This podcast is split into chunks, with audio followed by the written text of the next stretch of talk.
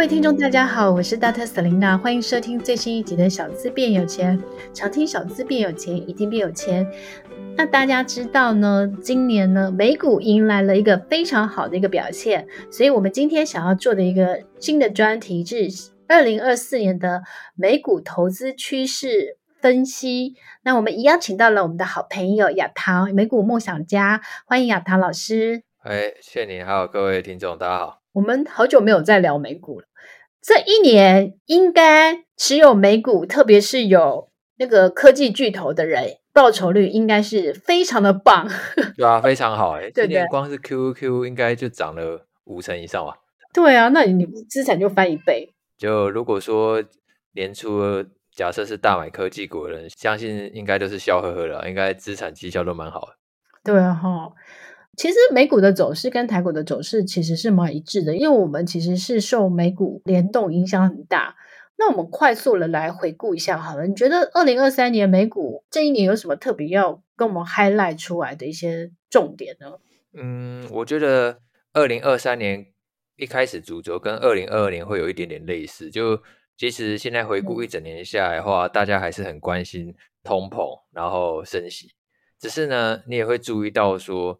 相比二零二二年联总会，它一直在持续的提高利率嘛，然后那时候对于股市确实造成很大的一个冲击，就因为通膨还有利率在上升的关系。然后我们在二零二二年十月呢，看到了股市的低点。那今年呢，虽然大家也是一直在讲说通膨会很高，然后利率会一直升，甚至联准会它最后一次升息是在今年的七月嘛，但是我们可以明显发觉到说，哎，今年这些利空呢，对于股市的冲击。已经没有去年来那么大。那我觉得主要一个原因就是因为其实市场上它都是提前反应的，所以今年虽然可能也是会有一些中期的回档和修正，例如说三月呢到五月它有回档，差不多修正个百分之五到百分之十，然后今年七月到九月呢也有一波回档，可是你会发现每一波回档它底部呢都是越来越高，然后直到呢一直到差不多是在两个礼拜前吧。联准会呢，它的货币政策呢，嗯、终于出现了明显的转向。就过去我们一直认认为，就是鲍尔他嘴巴上都还是满意的，很硬，很鹰，就是嘴炮升息。虽然说他最后一次升息是在七月，但是在七月到十二月这段期间，他嘴巴一直说，哎，不排除未来继续升息。可是直到这一次会议呢，他就是已经明显的软化了。他软对他甚至估计说明年会降息三码，然后所以就让市场呢。嗯哎，迎来了就是有一种好像忽然发现了，哎，好像过去的升息终于不再重要，大家反而很期待之后未来降息。降对，可是我觉得有的时候市场是这样子啊。现在大家开始越来越期待之后降息之后，嗯、那你反而要去小心说，哎，会不会等到联准会真的降息之后，反而股市跟债市的行情没有那么好？我自己觉得很多时候投资它都是可能它提早反应个半年，对不对？所以我觉得现在大涨其实都在反映之后的一些降息的一些利多，你有没有这么觉得？对，我觉得其实常常投资就是买在预期，卖在实现嘛。现在其实我之前有看过统计，就是不管说是对你投资股票也好，或者债券也好，其实报酬最好的一段时间呢、啊，是联准会暂停升息，然后到它真正降息前的这一段时间，然后等到联准会它真的降息之后，哎，报酬反而都没有那么好。因为其实市场它已经提前反应完了，所以我觉得站在如果说我的立场的话，哎，我可能就会好好把握这最后一段吧。搞不好联准会现在目前比较好的预估的时间点，好像是哎最快最快可能是明年五月或者说是三月降息。那也许后面还会有一段行情可以去期待。投资这件事情，它其实真的是反市场跟反人性。我在今年上半年的时候就开始布局很多的债券，不管是投资等级债券 ETF 啊，或是公司债啊，或是美债这样子。那我觉得很有趣的是说，嗯，你你在低点的时候布局的时候，其实你有时候你会不知道它到底什么时候会停止升息，开始降息。但是你就是那个时候布局的时候，其实我觉得都是会买到比较相对的低点。到现在你已经知道的时候，其实都已经又又涨了一一波了，这样子。印象其实蛮深刻，一就因为我自己也有在做 YouTube 影片跟 Podcast 吧。那我觉得这某种程度上呢，也是在自己的一个算是投资的记录吧。嗯，你看着当时的标题，大概就知道说市场那时候的环境是在想什么。嗯，然后我印象蛮深刻，就是在今年七月的时候吧，嗯，那时候联总会。呃，因为它继续调升利率嘛，嗯，然后十年期公债殖利率呢就破了百分之五，对，然后那时候很多大大咖呢都跑出来说，不管是 Jamie Dimon 啊，还是说达里欧，还是说、嗯、呃 Akerman，他们都跳出来说，可能公债殖利率会越来越高，甚至 Dimon 喊到说可能会百分之七以上，嗯、然后但是很，嗯、你现在事后回头看，哎，那时候就是买债券的最好的时间点嘞。当大家一窝蜂都在看空债券的时候，然后每一个人都觉得，哎，公债应该殖利率要完蛋了，哎，那时候就真的是买最好的时间点。那其实那时候我就觉得，其实我想法还蛮单纯，因为如果说你今天是买公债，嗯、那因为你的借钱的对象是美国政府，嗯、所以基本上也是不需要担心它会倒闭。对啊，每年可以收个百分之五的利息，很不错啊。真的。那也许最大的风险就是说，可能真的升到百分之六，或者说百分之七吧。但是你。之后可以收到更多的利息，那也仍然是一件好事情啊。但是在那个时空背景当下，市场的主流声音是认为说买债券就是一个很烂的投资。是什么？对，我那个时候就不管，我就一直买，一直买这样。然后我买到就是，呃，我的李专就跟我说有，我就跟他说，反正一定会有一天一定会停止升息，开始降息。他说有那么好吗？然后我就会觉得，反正我就坚持纪纪律这样子。结果我发现，诶，我有一阵子的时候，那个时候是负七趴，但是我现在已经大概正十趴了。对啊，其实一尤其是如果是买长天企业公债的话，对那个价格是受到利率变动影响很大了。所以光是例如联准会，嗯、假设你是买那种可能存续期间十年以上了，那例如联准会它多降息而已嘛。那可能就会直接上涨百分之十以上，所以其实呢，一来一往其实差别还蛮大的。我一直觉得投资其实就是一种，有时候说它真的是一个逆向思考这样子。对，我自己会觉得，哎，逆向思考常常带给你的报酬是比较多的。啊、其实这也是很正常，因为想嘛，假设你跟大多数人都在做一样的事情，嗯、那你当然得到的绩效就跟大多数人差不多。对这是这这蛮好理解，的所以你一定要。先想办法去做一些，哎、啊，可能多数人不太想做的事情，所以有时候投资起来，反而就是那种最好的时机，就是你在你觉得好像不是很舒服的时候，但是之后的报酬反而会是最舒服的。我是会常常都是这样。我我我在前几天直播的时候，我讲到一个，就是呃，就是投资心理学。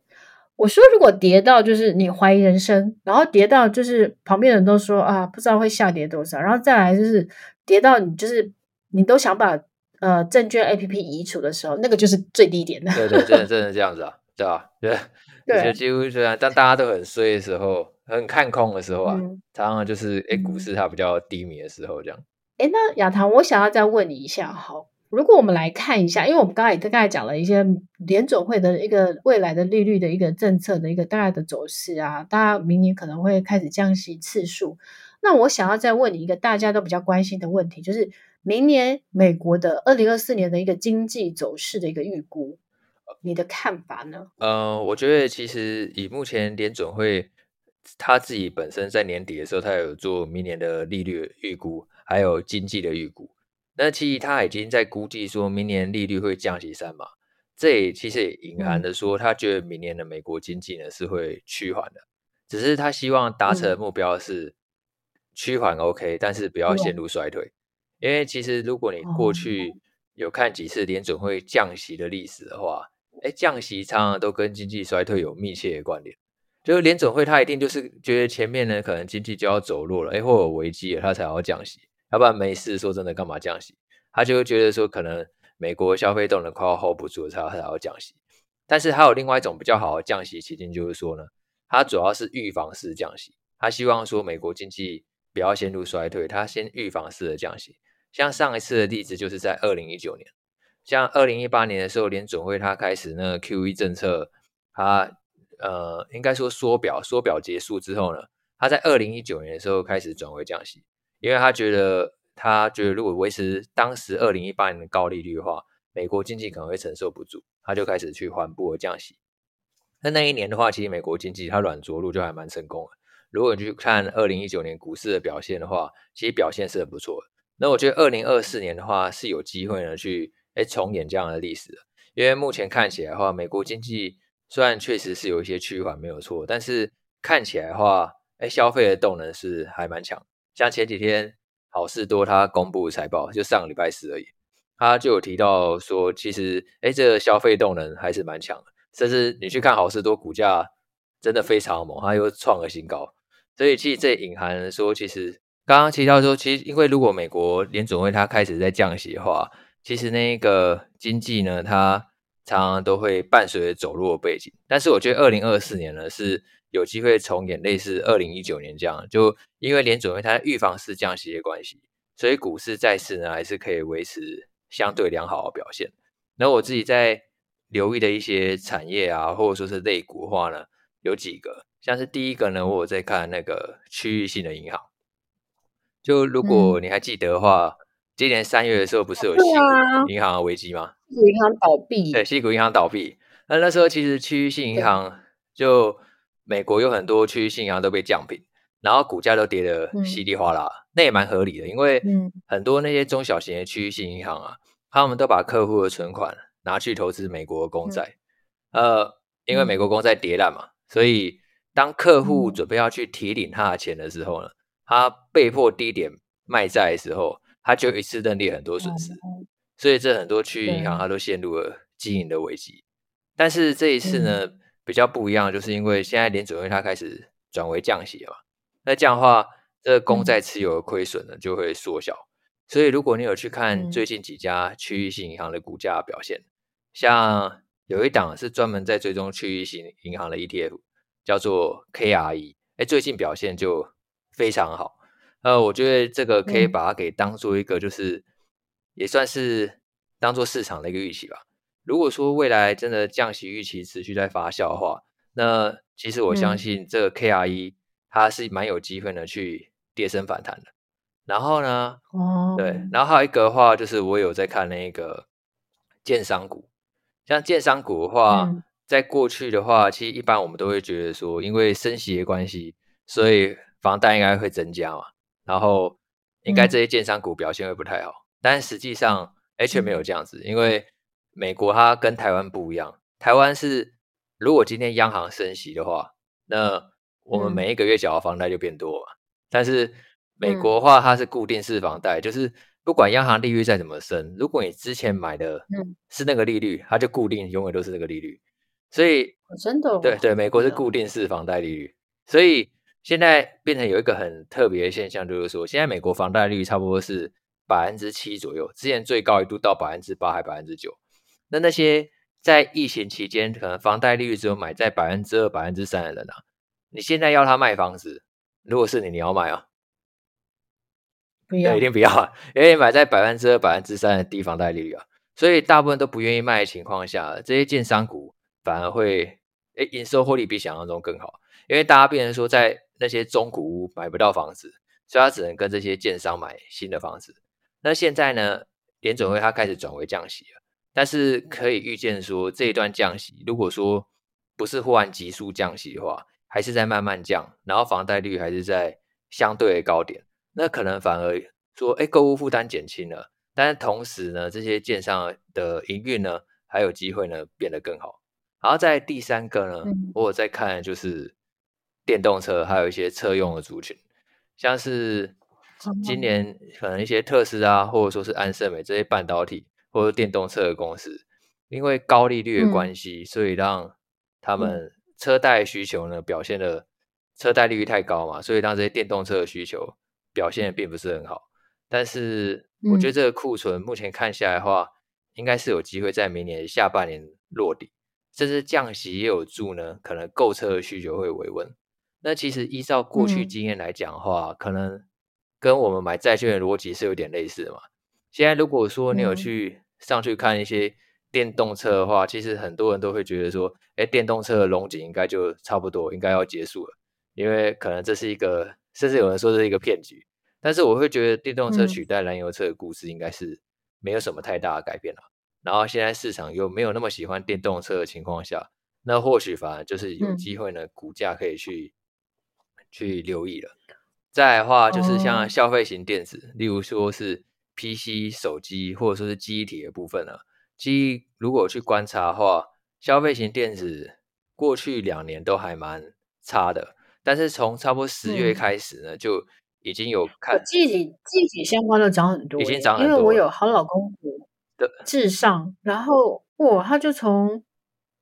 五十多块飙到七十多块，对，差不多。因为就涨记忆体它有很大一个应用，就在消费型电子啊，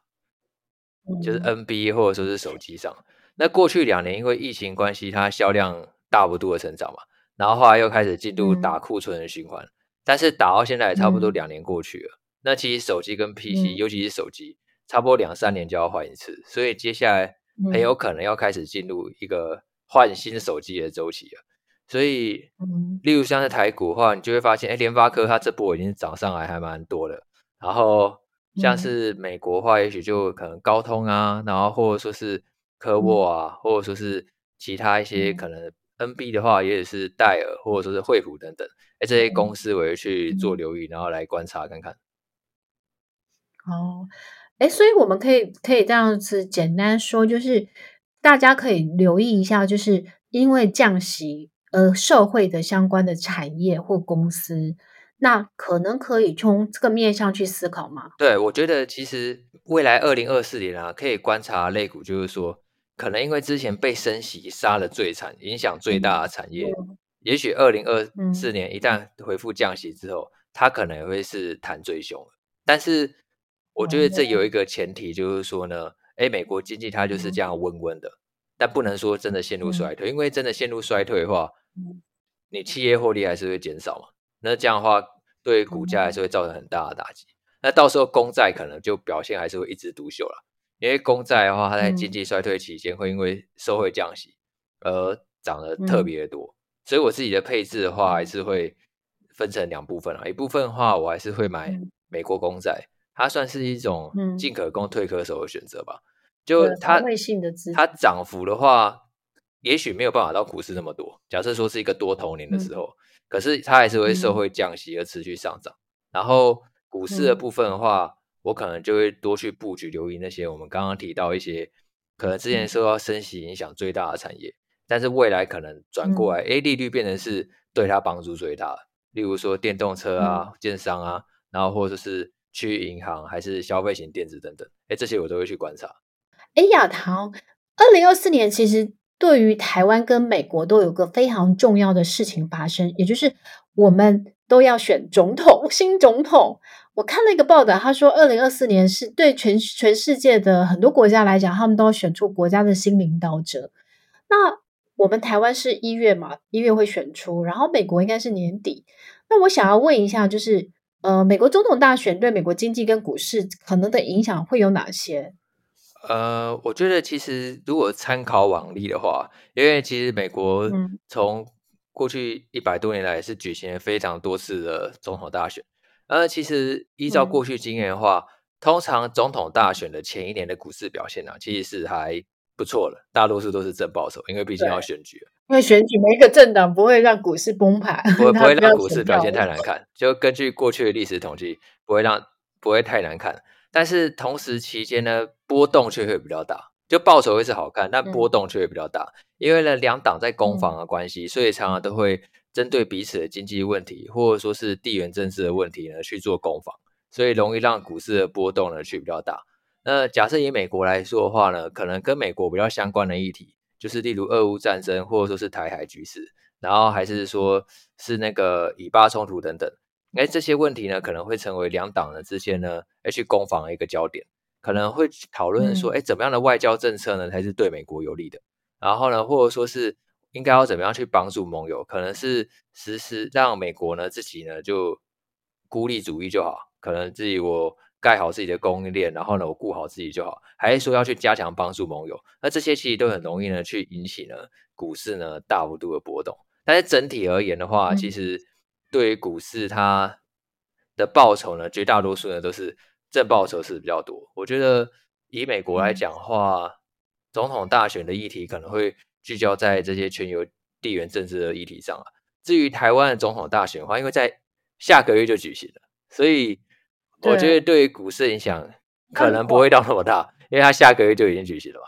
所以也许不会到那么大。反而是美国总统大选是在十一月吧，所以接下来未来还有一个十一月的时间可以慢慢去玩。但是我自己会觉得，感觉上下一届的美国总统大选，就明年美国总统大选有一点点无聊啊，因为好像又是。拜登跟川普跑出来选，有一点川普，川普又出来，有一点老梗的感觉。川普已经得到了那个共和党的提名了吗？好像还没有正式提名，但是目前看起来共和党其他的候选人民调好像都比不过他，所以有可能是就是他被提名了。嗯、到所以到时候可能跟二零二零年的对决又一样，两、嗯、个老人在对决，好像应该都八十岁吧。到时候攻防议题，我自己会觉得有点无聊。但是怎么又是这两个人跑出来？美国民众应该有一点点无奈。对啊，他们应该有点无奈，洗洗波浪好几吧，对吧？对啊，其实我我一直觉得应该是要让年轻人可以出头了。毕竟，毕竟我觉得，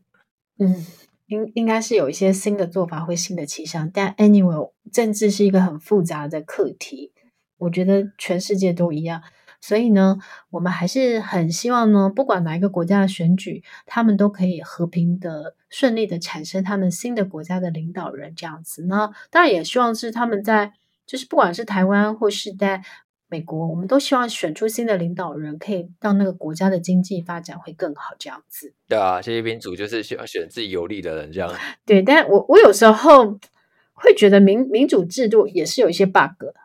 因为。他他其实，这我觉得这个，特别是从社群媒体或是从大众媒体，我觉得这个选举过程当中，它有很多的讯息的不对称，或是讯息的这个，所以其实也很难讲。但 anyway 呢，我们还是希望就是呃，在二零二四年呢，不管是台股或美股，因为我相信在波动很大的最难过的那一段时间，应该是在二零二二年吧，对不对？对大家来讲。波动比较大的那一年，然后二零二三年就是从我们的辉达一人救全球之后，大家应该也迎来了从一万四迎迎来到快要到一万，前阵子有高点一万七千多嘛，对不对？对，差不多。台股啊，现在大家说台股应该明年就可以看到两万点了，这样子。嗯，降息应该有可能啊。如果经济还是很良好，然后再降息的话，应该是有机会吧。其实你看台积电还没什么动啊，假设拉几个权值股的话，应该就有机会。对，台积电完全没有动，啊、所以这个我们最后再录一集，我们来讲台股，我们跟亚堂一起来分享台股。OK，那今天呢很开心，那请到了亚堂来跟我们分享二零二四年的美股的一些可能的趋势走势，还有可能他关注的一些产业或公司，然后跟美国总统大选可能产生的一些影响。那我们今天就到这边，然后期待呢，呃，下次还有机会请亚堂来跟我们分享更多美股最新的投资的。观念跟趋势啊，然后 Dr. s e l i a 再再提醒一下大家，就是呃，我们的小资变有钱 p a c k a g e 其实受到非常多的呃听众的喜欢。然后收听率其实我们也成长了大概五倍多。那 Dr. Selena 前一阵子呢也听说，就是连科技界的大老板都有听我们的 podcast，这是我房地产朋友跟我讲的，我也是受宠若惊。但但是 anyway，就是最后呢，就是如果你喜欢我们的节目呢，也请大家给我们一些小额赞助，呃，支持我们呃的录音设备更新，或是我们有更好的录音室，这样子提供给大家更好的节目品质。然后谢谢大家，我们下次见喽。OK，谢谢听众，谢谢 Selena，拜拜。